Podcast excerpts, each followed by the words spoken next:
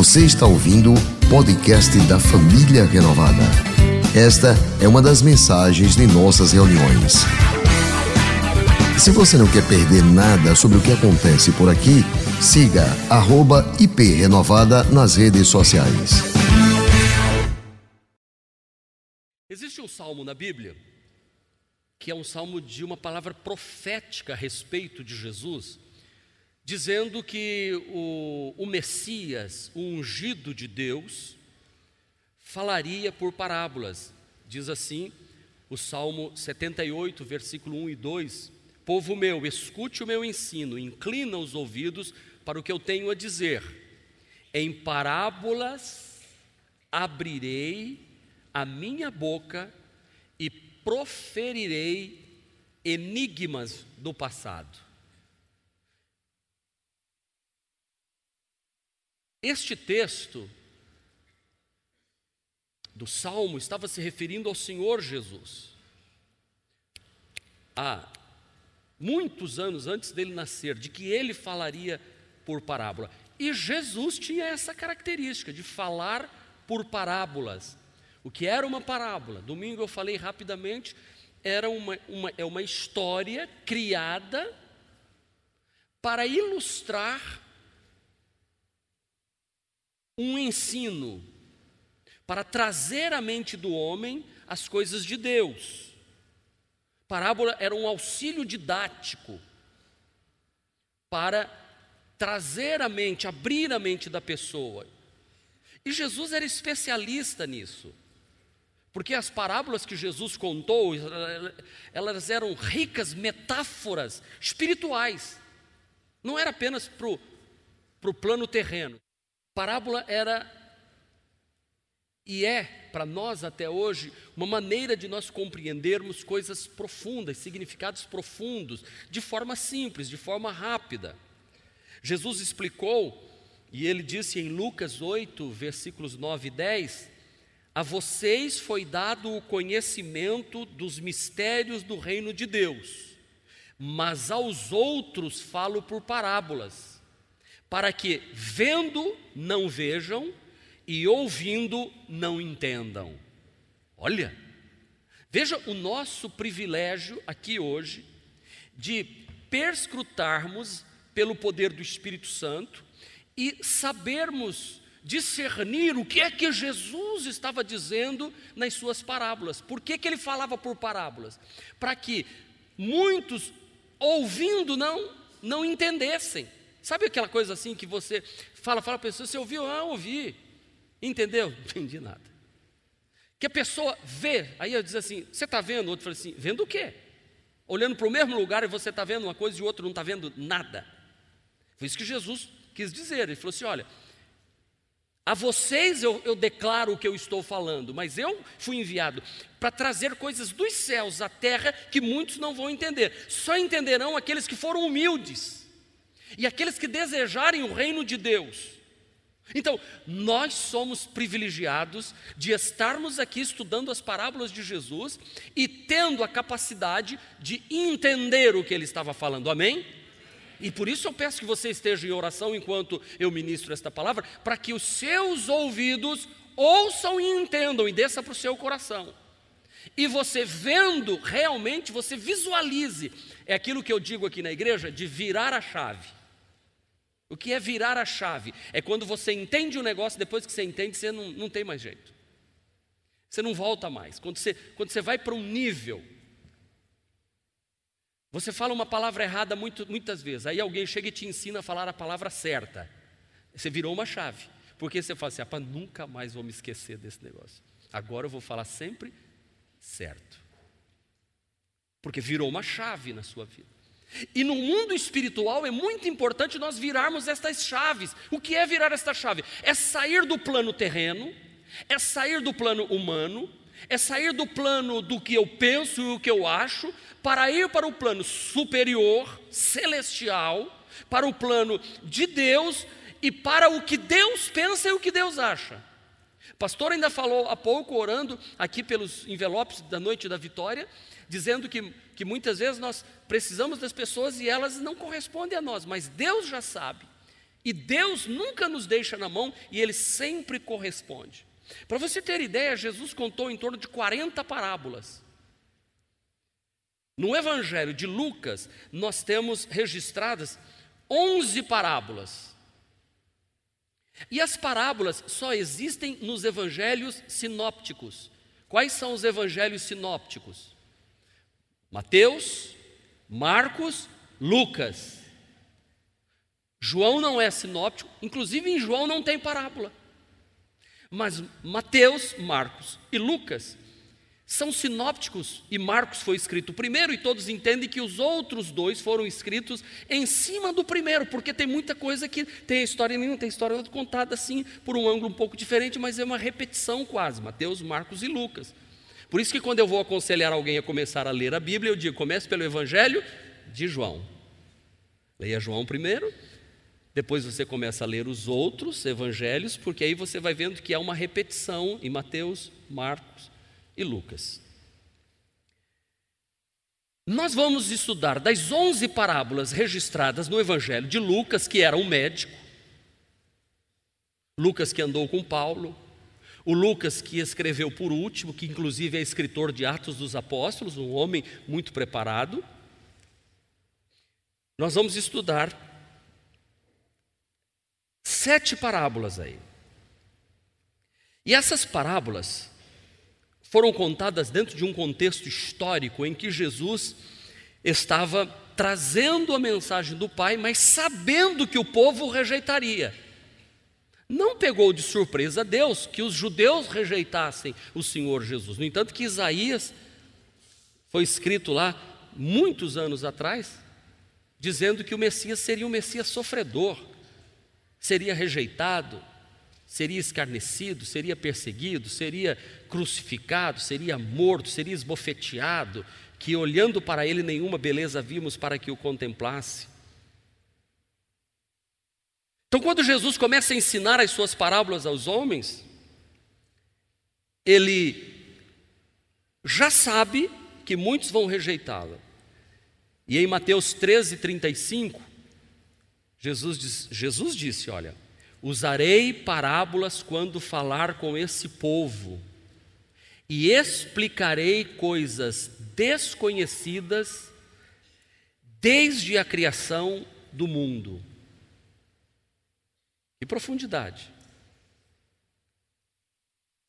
Usarei parábolas quando falar com esse povo, e explicarei coisas desconhecidas desde a criação do mundo.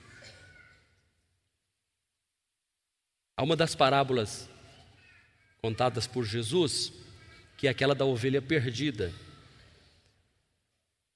para ilustrar nós, os perdidos que fomos resgatados por Jesus. Um certo pastor tinha cem ovelhas, uma se perdeu, ele deixando as ovelhas no campo, foi em busca da ovelha perdida e correu, foi. Quando encontrou, colocou-a nos ombros, recebeu com alegria e voltou para sua casa e fez uma festa quando aquela ovelha voltou aos seus cuidados.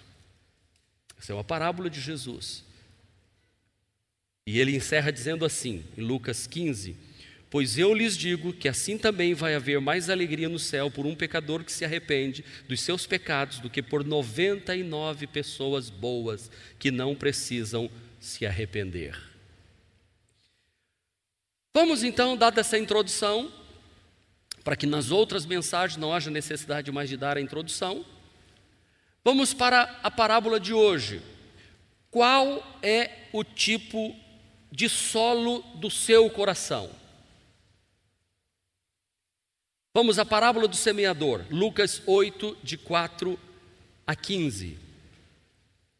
O texto de Lucas 8, de 4 a 15, eu vou ler esse texto, citando em cada, em cada divisão uma parte dele. O nosso coração é enganoso.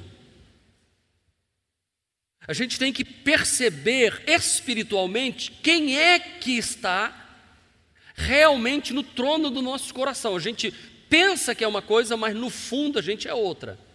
A gente não se conhece direito. E esse é o lado bonito, que ninguém também é parecido com ninguém. Não tem, não tem pessoas iguais. Todos nós somos diferentes. Então é importante que nós venhamos a conhecer a nós mesmos. Olhar para dentro de nós, até uma máxima socrática é: conhece-te a ti mesmo. E há uma frase que diz assim: quanto mais conheço a mim, descubro que não me conheço. Porque o coração do homem é enganoso, diz a Bíblia em Jeremias 17, 9. O coração é mais enganoso que qualquer outra coisa, e sua doença é incurável. Quem será capaz de compreendê-lo? Veja como nós estamos lidando aqui, e essa parábola da, é, é, da semeadura, ela, ela, ela vai falar sobre o, o tipo de coração. Jesus vai mostrar que existem muitos corações, e, e ele escolheu pelo menos é, cinco aqui para mostrar para a gente, e você vai se identificar com um deles. Muitas pessoas às vezes ficam dizendo assim: Ah, eu me conheço. Ah, eu me conheço. Não se engane, você não se conhece. Em determinadas circunstâncias, a gente se transforma. Não, não queira achar que você tem o controle de tudo. Porque às vezes você não foi exposto a uma circunstância ainda. Quando você for, aí você vai precisar ter dentro da sua bagagem experiências bíblicas, orientações de Deus, para que quando você for buscar dentro do seu tesouro acumulado dentro de você, você vai sacar alguma coisa. Tipo assim, eu vou vivendo e eu vou acumulando coisas na minha vida. Como se fosse um, alforge, uma bolsa que eu levo de lado, uma mochila nas costas, e eu vou colocando coisas dentro dela. Quando eu tenho uma circunstância que me pega de surpresa, eu então estou desarmado, o que eu faço na hora? Eu enfio a mão nessa bolsa e tiro de lá. A Bíblia diz que do nosso tesouro, do tesouro, do bom tesouro o homem tira coisas boas, mas do mau tesouro vai tirar coisas mas não tem como você colocar maldade, maldade, maldade para dentro de você, numa hora de surpresa que você vai buscar, vai sair maldade, não vai sair coisa boa. Então hoje é muito importante nós compreendermos como anda o nosso coração. E vem a pergunta: como anda o seu coração? Como anda? Jesus Cristo quer nos apresentar aqui pelo menos quatro tipos de solo o solo beira de caminho, o solo pedregoso, o solo com espinhos e o solo que é frutífero, que Jesus chama de boa terra. Boa terra. Então hoje é uma chamada para avaliarmos como se encontra o solo do nosso coração como se encontra o solo do meu coração, pastor Marcos Andrade. Eu quero, eu quero me identificar aqui neste texto. Primeiro, veja se o seu coração não está duro demais. Você que quer preencher, chegou a hora de você anotar. Veja se o seu coração não está duro demais. O semeador saiu a semear enquanto lançava a semente, parte dela caiu à beira do caminho, foi pisada e as aves do céu a comeram. Você já notou? Chama atenção aqui para você. É o mesmo semeador, é uma mesma semente, mas caindo em solos diferenciados. Diga, um mesmo semeador, uma mesma semente, solos diferenciados. Veja que o mesmo semeador, uma mesma semente, mas se o solo for diferente, o resultado é diferente. A semente é a palavra de Deus. É como eu estou aqui hoje, eu estou a semear. A palavra de Deus, eu sou um semeador. Enquanto eu estou pregando, sementes estão sendo lançadas no poder do Espírito Santo. Agora, esta semente, segundo Jesus, ele resumiu em quatro tipos de solo. Essa primeira semente caiu à beira do caminho. Algumas coisas ruins aconteceram com esta semente. A primeira é que ela foi pisada. E semente não é para ser pisada. Porque estava na beira do caminho, estava ali a pessoa, beiradinha de caminho ali. E uma outra coisa, as aves do céu vieram e comeram. O diabo veio e arrancou esta palavra do coração. Então, cuide, irmão e irmã, para que o seu coração não fique como beira de caminho, porque semente à beira de caminho não sobrevive. Você já passou por lugares altos em que você olhou parte de sítio, em que tem aqueles caminhos que normalmente os animais é que descobrem este caminho, né? Diz que tem, eh, acho que é a mula, que quando as pessoas querem descobrir a maneira, melhor maneira de, de, subir o morro, solta uma mula e ela vai fazendo o caminho. Ela tem um, um, um GPS que nem engenheiro não conseguiram alguma coisa que ela sabe. Por isso que faz aqui, você não entende. Por que, que fez todo aquele trilho assim e não fez uma linha reta? Então aquilo vai, as pessoas vão passando por ali, porque ali passou uma mula antes, ou coitado, um burro, né? Pensou ainda chama de burro, e ele sabe o melhor caminho para ir. E os homens vão imitando aquilo e fica aquele caminho assim. Aquele local não fica o quê? Fica todo macetado. Ali fica duro. Qualquer semente que cair ali vai ser pisada porque todo mundo está passando por ali. E as aves do céu vêm ali e comem. Então, em geral, as pessoas se identificam muito mais com o, o segundo, o terceiro e o quarto tipo de solo. Ninguém quer se identificar com esse tipo aqui. Porque a semente aqui sofre demais. Ela não consegue encontrar raízes, ela fica solta, ela demora e as aves dos céus vêm e vêm comer. Em Mateus, nós temos a seguinte descrição desta mesma parábola de que Jesus diz assim: ó, quando alguém ouve a mensagem do reino e não a entende, o maligno vem e lhe arranca o que foi semeado em seu coração. Este é o que foi semeado à beira do caminho. Viram? Que a ave é o maligno que vem e tira do coração. Você está aqui hoje ouvindo a palavra ou acompanhando a transmissão desta mensagem. A palavra cai ali, mas como você não conseguiu entender, porque o seu coração estava fechado, estava duro, isso não virou chave na sua vida. E aí, ó, é aquela velha história. Como é que foi o culto? Foi maravilhoso. E a mensagem foi tremenda. O pastor foi ungido por Deus. Sobre o que, que o pastor pregou mesmo? Sabe que eu não lembro? Beira de caminho, pisada semente, e o diabo levou embora. E aí, ó, não, não virou chave, não teve resultado nenhum.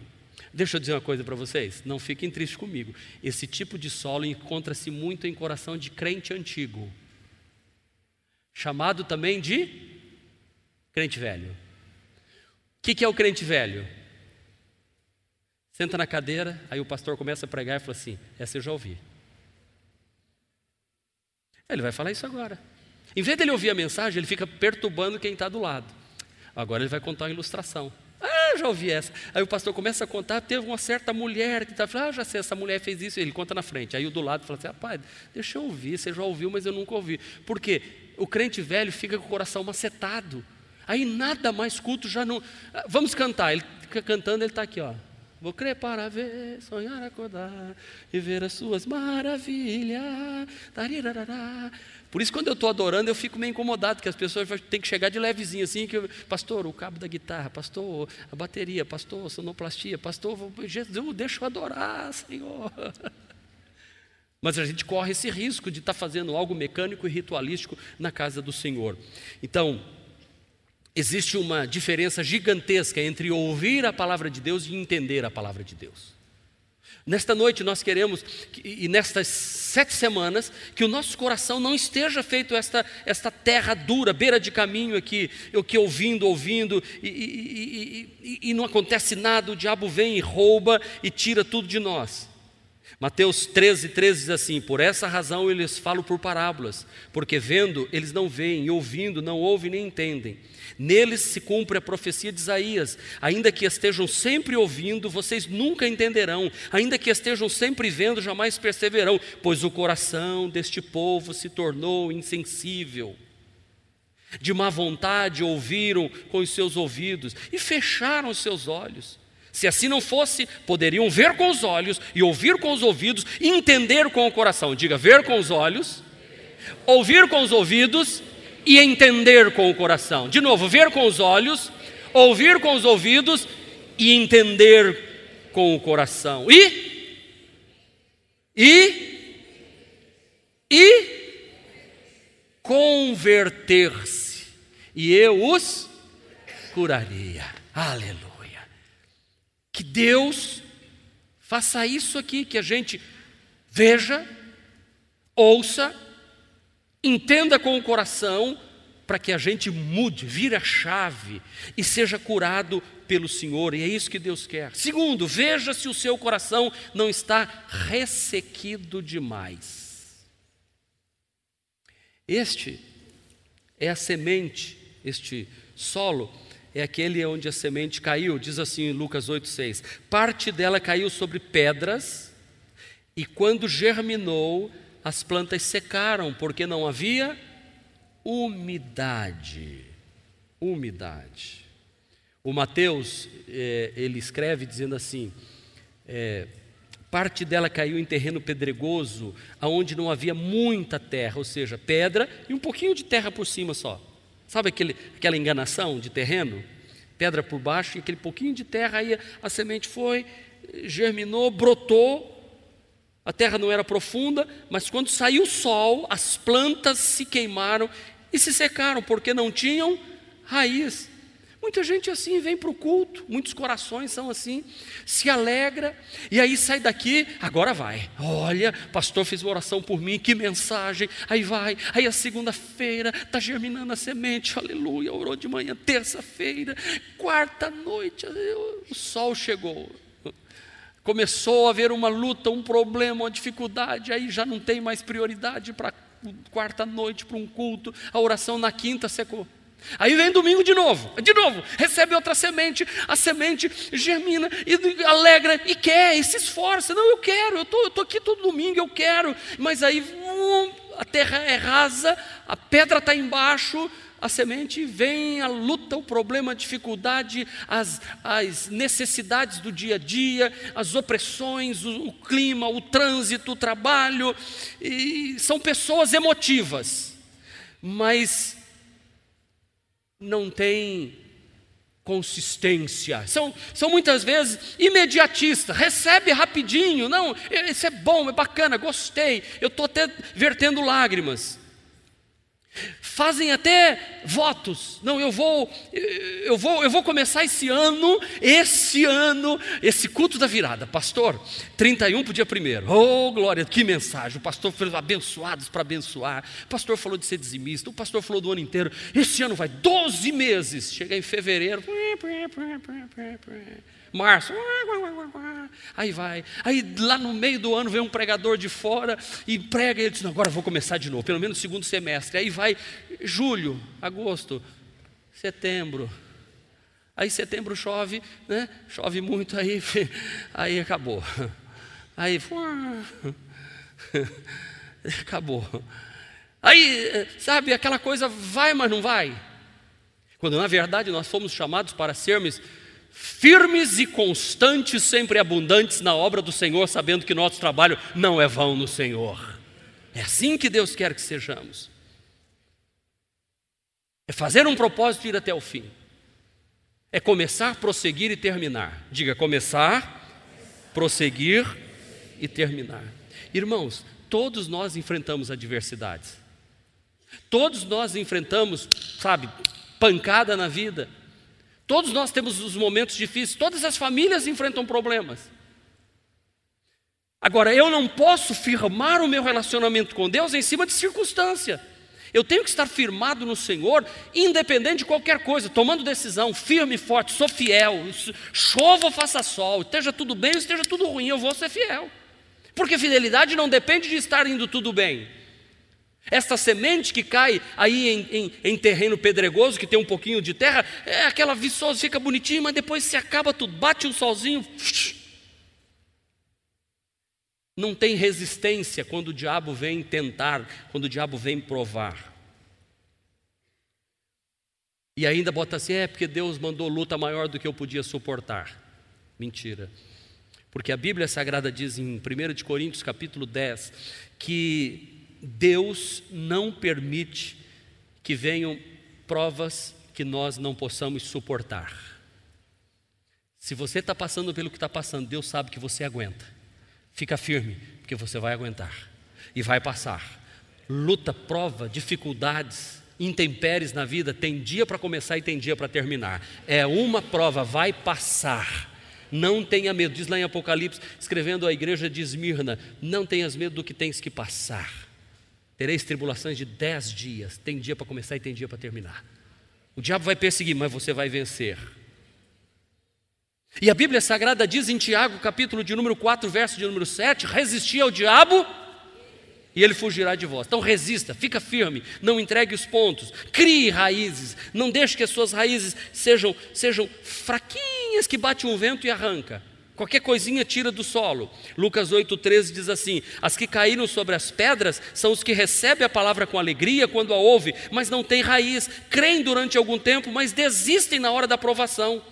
Pois o coração deste povo se tornou insensível. Lucas 13, Mateus 13, 15 de má vontade ouviram com seus ouvidos e fecharam os olhos. Se assim não fosse, poderiam ver com os olhos, ouvir com os ouvidos, entender com o coração e se converter e eu os curaria. Jesus dizendo novamente a nós. Terceiro solo, veja se o seu coração não está sufocado demais. Sufocado. Que solo é esse?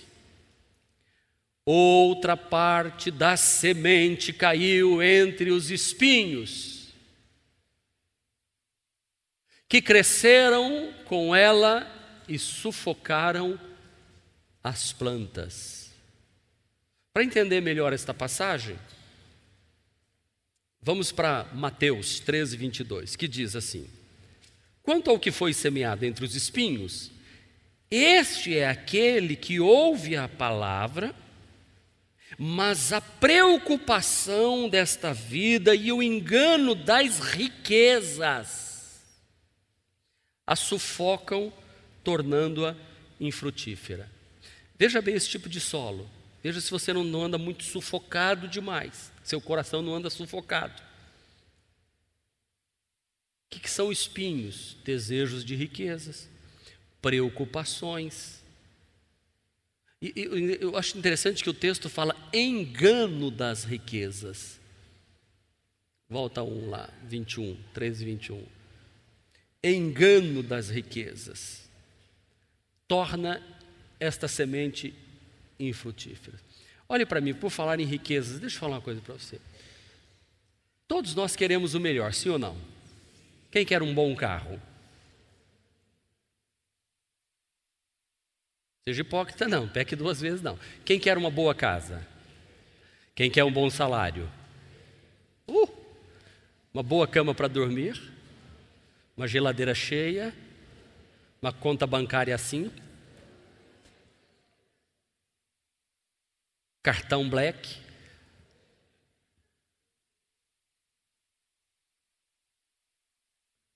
Não é nenhum problema você querer e ter essas coisas. Algum problema? Claro que não, nunca foi problema isso. Agora, eu só não posso cometer o erro de fazer isso aqui, ó ficar sufocado. Você sabe, eu, eu, eu ouvi uma expressão aqui em Sergipe uma vez, que um camarada estava passando do outro lado da rua e um estava aqui comigo. Eu era novato aqui ainda. Aí falou assim: ah, aquele fulano ali é de autopeça. E o cara ia andando assim, ó, falou assim, ali, cada passo que ele dá, ele está pensando, como é que eu vou ganhar mais dinheiro, como é que eu vou ganhar mais dinheiro, como é que eu vou ganhar mais dinheiro, como é que eu vou ganhar mais dinheiro. Aí eu fiquei rindo, igual vocês assim. eu vi só, ixi, muito. Logo que eu cheguei aqui, foi em 87, 88, mais ou menos, ali na uh, Coelho Campos. Sabe, tem gente que vive assim? que não consegue nem viver o que tem, vira escravo do que tem.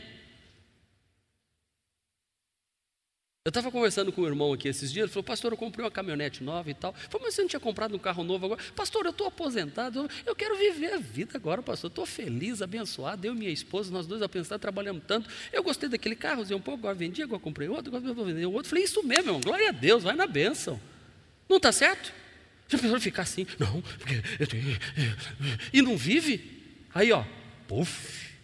Olha o brigueiro depois dos filhos aí, nem você viveu, nem aproveitou. Ele não está sendo irresponsável, tá? Não. Aliás, é dizimista fiel, Deus abençoe. Porque, sabe, viver feliz é isso, não está sufocado, não está, sabe, tem gente que você fica até com pena quando conversa. Está quebrado, está falido, está quebrado, está quebrado, está quebrado. Tá caramba, eu queria estar tá quebrado desse jeito também. Fica sufocado, sufoca, sufoca. É esse tipo aqui que Jesus está dizendo. Ó. A palavra de Deus vem e vai abençoando, mas não consegue. Tem, mas não consegue glorificar a Deus com o que tem. Domingo nós fizemos o apelo aqui, no culto da manhã e no culto da noite, sobre os filtros da igreja. Depois de tudo abençoado, teve dois irmãos que nos procurou, os dois estão aqui, um homem e uma mulher, disse assim, pastor, é, eu sei que a oferta já abençoou, tá mas eu quero dar um filtro desse sozinho. Eu digo, glória a Deus, amém. Ele falou, pastor, mas não tem dinheiro ainda não, pode ser para o mês que vem, porque Deus vai me abençoar e eu vou dar o filtro depois. Eu botar a mão na cabeça dele, falei, já recebeu em nome de Jesus? Já o negócio deu certo, o mês que vem a bênção está sobre sua vida. Irmão, creia, você já semeou antes de ter. E a outra disse, não, pastor, pode dizer. Eu falei, tá bom. Aí o irmão, dali a pouco, eu falei assim, graças a Deus, esse mês já vai, pastor, precisa comprar não sei o que, o equipamento. Eu falei assim, é aquele do filtro, vamos comprar esse equipamento então, que eu preciso aí para, estar é, tá lá em cima, já atrás, para comprar as coisas, para a igreja, para, porque deu problema, aí pastor tem que trocar, vamos, vamos tentar trocar então. O que eu quero dizer é isso, você tem, que ser, você tem que ter, viver e se alegrar, investir no reino de Deus, e não ser esse tipo aqui, em que a palavra de Deus cai ali, mas vai sufocado e não consegue se firmar nunca. Não consegue ser um bom cristão nunca. As preocupações com, com, a vida, como é que vai ser amanhã, não consegue assim dizer assim, ó, eu vou buscar o reino de Deus em primeiro lugar e todas as outras coisas me serão acrescentadas na minha vida. Eu vou viver uma vida de vitória. Essa, essa aí, é, aleluia, é, é aquele que eu vou falar daqui a pouco do terreno bom. Mas esse terreno aqui, a, a semente até brotou. Ela cresceu, ela foi bem, mas foi crescendo junto com a cobiça, foi crescendo junto com a ganância, foi crescendo junto com os desejos da vida, foi crescendo junto. E isso se chama espinhos. Então eu tenho que entender que o meu coração pode crescer dois tipos de semente nele. Pode estar a palavra de Deus ali, e, e assim, aquela luta que a gente chama a luta da carne e do espírito. Tem espinho lá dentro ainda que precisa matar. Nós vamos fazer o jardim ali da frente, e aí o, o, o jardineiro que cuida aqui da igreja contratado, ele disse assim: Pastor, antes de eu plantar a grama aqui, eu vou matar essa erva daninha toda que está aqui embaixo. Eu falei, não, irmão, não é só dar uma capinada. Ele falou, não, você tem que botar veneno e matar, porque senão, se plantar a grama boa aqui, a outra ruim vem no meio dela, assim, vai crescendo, vai crescendo, toma conta de tudo e destrói essa. Aí eu fiquei pensando, ah, e o terreno é da igreja, já pensou? O terreno da igreja não podia acontecer essas coisas, né? Fazer oração aqui, essas ervas daninhas, sai daí. Mas não sai. Eu até faço uma oração de vez em quando, pastor, Senhor, tira essas ervas daninhas daqui, Senhor, mas não, não sai. Elas ficam sufocando. Entenderam, né? Estou falando por parábola. essa foi, essa foi, essa foi boa. Ah, contei uma parábola. Acabei de contar uma palavra. Quem ouviu, entendeu. Quem viu, compreendeu. Que desça para o coração. Senhor, só grama boa, Senhor. Irmãos, o que eu quero dizer, cuida do coração. Veja se não tem espinho aí, se você não está muito sufocado com tudo. É como eu disse, prospere, Deus quer. Trabalhe lute, mas não deixe que os espinhos te sufoquem, não deixe que isso roube. Jesus diz assim: portanto, eu lhes digo: Não se preocupe com as suas próprias vidas, quanto ao que comer ou beber, nem com o seu próprio corpo, quanto ao que vestir.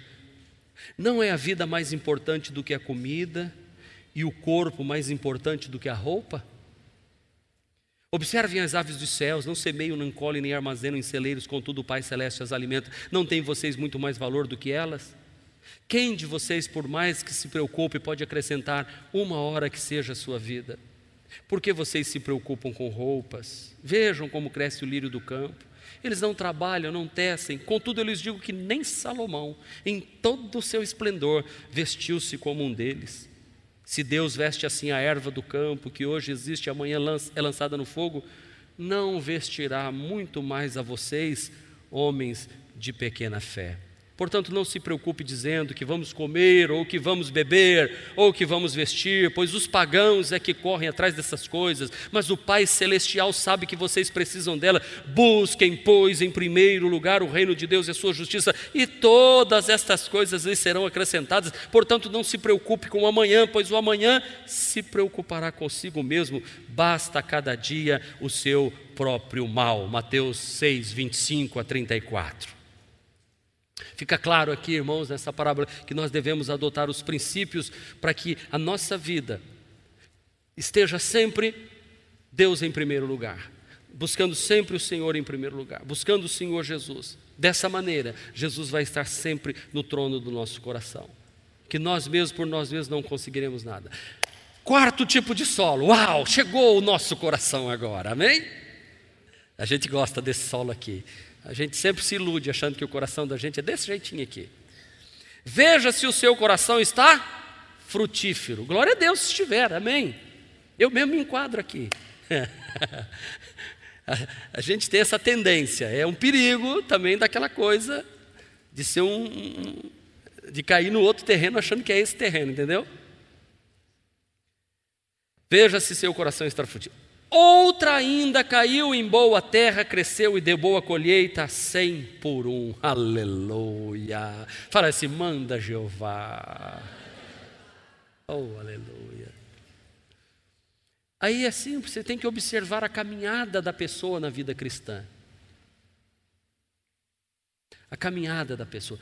Como ela era em Deus há 30 anos atrás há 20 anos atrás, há 10 anos atrás, como esta pessoa está hoje em Deus.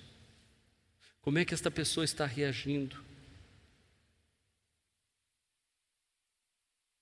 Esse solo aqui, ele é tão maravilhoso, que Jesus disse assim, em outra passagem, no verso 15: Mas as que caíram em boa terra são os que, com um coração bom e generoso, abençoados para abençoar. Percebeu no texto? Mas, leiam comigo. Mas as que caíram em boa terra são os que, com o coração bom e generoso, ouvem a palavra, a retêm e dão fruto com perseverança. Que Deus dê a família renovada esse tipo de solo aqui no coração, a começar no meu, na liderança, em todos os irmãos desta igreja. Ah, meus irmãos, Primeiro é um coração bom. Diga, Deus nos dê coração bom. Escreve, escreve orando e ora escrevendo. Senhor, me dá um coração bom. Me dá um coração bom. Me dá um coração bom. O que é um coração bom? É um coração humilde. O que é um coração bom? É o que possui uma vida harmoniosa. É o que eu acabei de falar. Como é que essa pessoa vive? Não é um dia, não é um mês, não é um ano. É uma década, duas, três, quatro. Vivem harmoniosamente, sem malícia. O Espírito de Deus na vida dessa pessoa flui naturalmente, é graciosa, é abençoada. Por quê? Porque a palavra de Deus está presente. Lembra do que eu falei da bolsa? A pessoa pega em surpresa, ela saca de dentro ali, ela puxa coisa boa, do seu bom tesouro puxa coisas boas. Esse coração é um coração generoso, diga bom, generoso. Qual é o tema da nossa igreja nesse ano?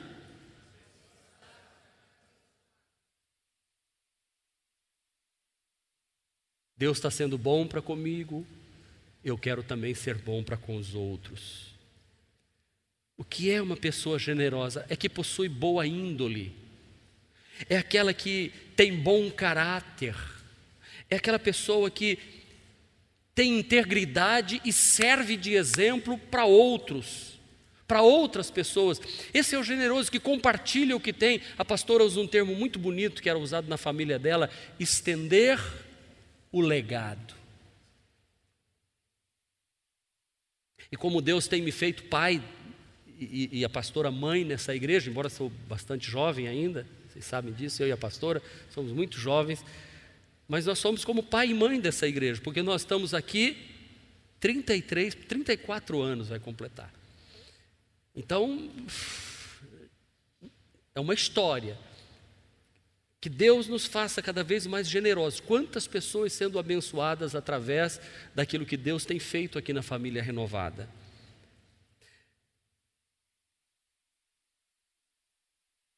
O que é esse solo frutífero? É um coração que ouve bem, coração ouvinte. Não ouve só com esses ouvidos, ouve com o coração. Sabe o que é isso? Não escuta só a palavra, mas entende o que está por trás da palavra dita. Esse é o coração ouvinte, que reconhece a voz de Deus numa frase, reconhece a voz de Deus quando alguém fala, reconhece a voz de Deus numa canção. Esse coração ouvinte que diz assim: Eu vi Deus, Deus falou comigo agora. Todas as vezes que nós mudamos o local da igreja, e eu tenho isso, eu sempre cito aqui, quando foi para sair do Siqueira Campos, eu ouvi a voz de Deus e a pastora também. E aí a gente será que é? Aí fomos para Barão de Maruim. Na Barão de Maruim, para comprar aquele terreno do lado, eu e a pastora fomos ver, aí soprou um vento assim, ó, perto daquela mangueira lá onde o irmão Carlos caiu, bem ali, estava tudo sujo. Deus falou assim: vou dar isso aqui para vocês. E, oh! Quando fui ver lá o, o prédio do Rio Mar, estava eu e outro irmão, e vendo um terreno ali do lado para comprar, e Deus falou assim: Uh, é esse imóvel aqui para alugar. Uh, será? Mas eu já estava mais acostumado. Falei com a pastora, falei com o conselho, alugamos aquele local. Quando depois de seis anos eu vim para cá, passei aqui em frente, eu. Uh, meu coração ouviu Deus falando, é aqui. Falei, mas aqui, Senhor, quem ia imaginar uma igreja aqui? Ouvimos a voz de Deus. Coração. Será que ouvir Deus é ruim? olhando aqui ao redor. Nós somos donos disso aqui, praticamente, donos de pelo menos 60% já disso aqui, já somos donos. Então falta 40% para pagar ainda. Mas já em questão de justiça a gente já está bem, já pagamos mais da metade, a gente já negocia o resto agora. Mas não vai precisar nada disso não. 2020 a gente termina, liquida a fatura, porque Deus está conosco, amém? Aí eu digo, vale a pena ouvir a voz de Deus? Nesse resumozinho meu que eu dei aqui de 30 anos acontecer tudo isso? ter um, ter um coração ouvinte, esse é o, é, o, é, o, é o coração bom. Ele não é apenas ouvinte, mas ele é um coração retentor. Retentor. Ele recebe e segura. Recebe e segura. O pastor Genoval tem uma característica quando ele prega aqui na igreja. Que ele diz assim: o pastor pregou lá na Barão de Maruim, e naquele dia eu falei, puxa, é isso, e aprendi. O pastor pregou não sei aonde, tal, tal, e falou isso, uma frase que me marcou, tchum, virou chave. Não é isso? O coração recebeu e reteve. Eu aprendi um princípio. Muitos vão sair daqui hoje com ensinamentos para daqui 5, 10, 15, 20, 30 anos. Vai dizer, naquela noite, primeiro de maio, teve unção com óleo na mão de todo mundo. E teve aquele dia, Deus falou o meu coração. E eu passei a ter um coração que retém a palavra de Deus no, dentro.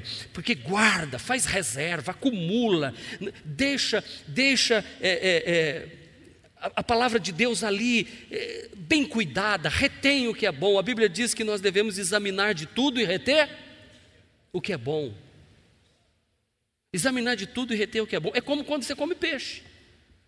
O peixe está ali, você come toda a carne do peixe, mas deixa os espinhos. E alguém tem gente que rói até a cabeça, né? Se estiver bem fritinha, os olhos. Mas o certo é, você come a parte boa aí, descarta o resto. Teu coração tem que reter coisas boas, descarte o que não é bom, não deixe descer para o seu coração. Amém? Esse coração é frutífero. Estou terminando, gente. Por que, que ele é frutífero? Ele não guarda só para si o que recebe, ele compartilha com os outros. Amém? Eu estou percebendo aqui, está virando chave no coração de muita gente aí. Vocês estão entendendo o tema muito mais da igreja, abençoados para abençoar. Não é só para a gente, nós queremos ajudar outros. Seus frutos são internos e externos, são frutos abençoadores, são internos porque fazem mudanças na vida da própria pessoa, são externos porque ajuda outras pessoas a mudarem também, multiplica, aquilo não fica só para mim, eu quero só para mim, não, não, vamos para os outros, a palavra de Deus vai encontrando lugar em outros corações. Tiago 1, 22 a 25 diz assim: sejam praticantes da palavra e não apenas ouvintes, enganando-se a si mesmo, aquele que ouve a palavra, mas mas não a põe em prática, é semelhante ao homem que olha a sua face no espelho e depois de olhar para si mesmo sai e logo esquece a sua aparência. Mas o homem que observa atentamente a lei perfeita que traz liberdade e persevera na prática dessa lei, não esquecendo o que ouviu, mas praticando-a, será feliz naquilo que ele fizer. Aleluia! Você quer ser feliz naquilo que você fizer, retenha a palavra de Deus no coração. Glória a Deus. E por último, é um coração perseverante. Um coração perseverante.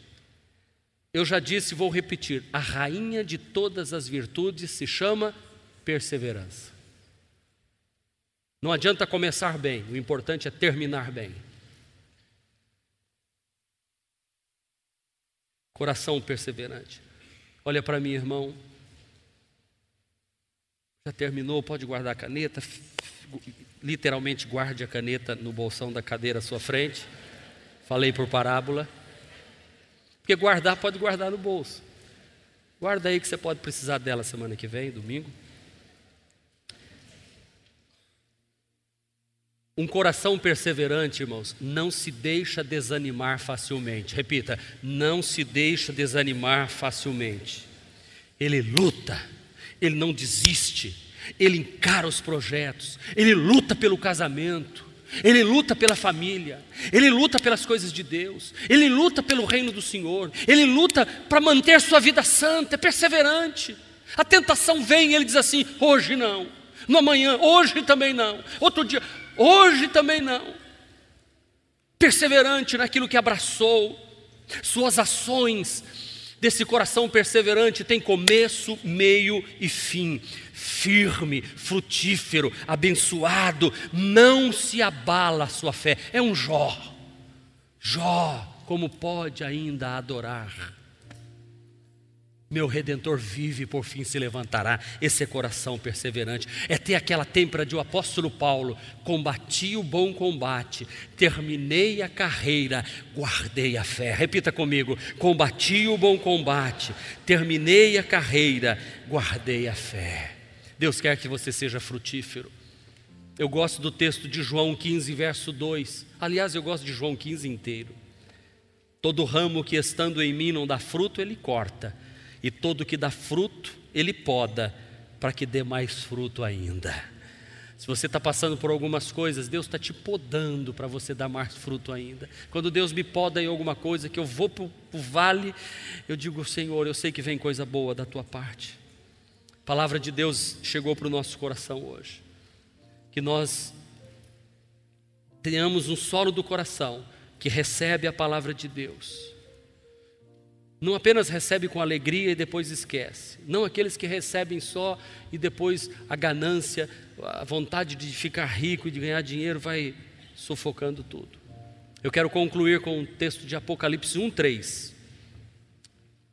Feliz aquele que lê as palavras desta profecia e feliz aqueles que ouvem e guardam o que nela está escrito, porque o tempo está próximo. Aleluia. Maranata, ora vem, Senhor Jesus. Concluindo, como é que está seu coração? Duro?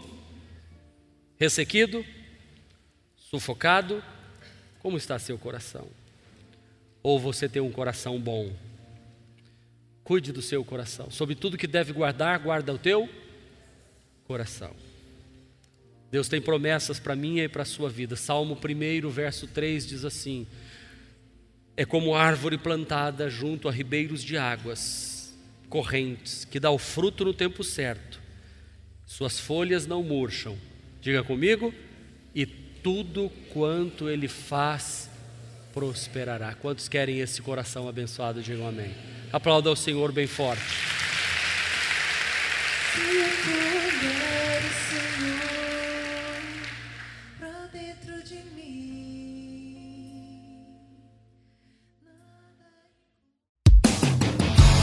Este foi mais um podcast da Igreja Presbiteriana Renovada de Aracaju. Favorite e compartilhe essa mensagem com outras pessoas.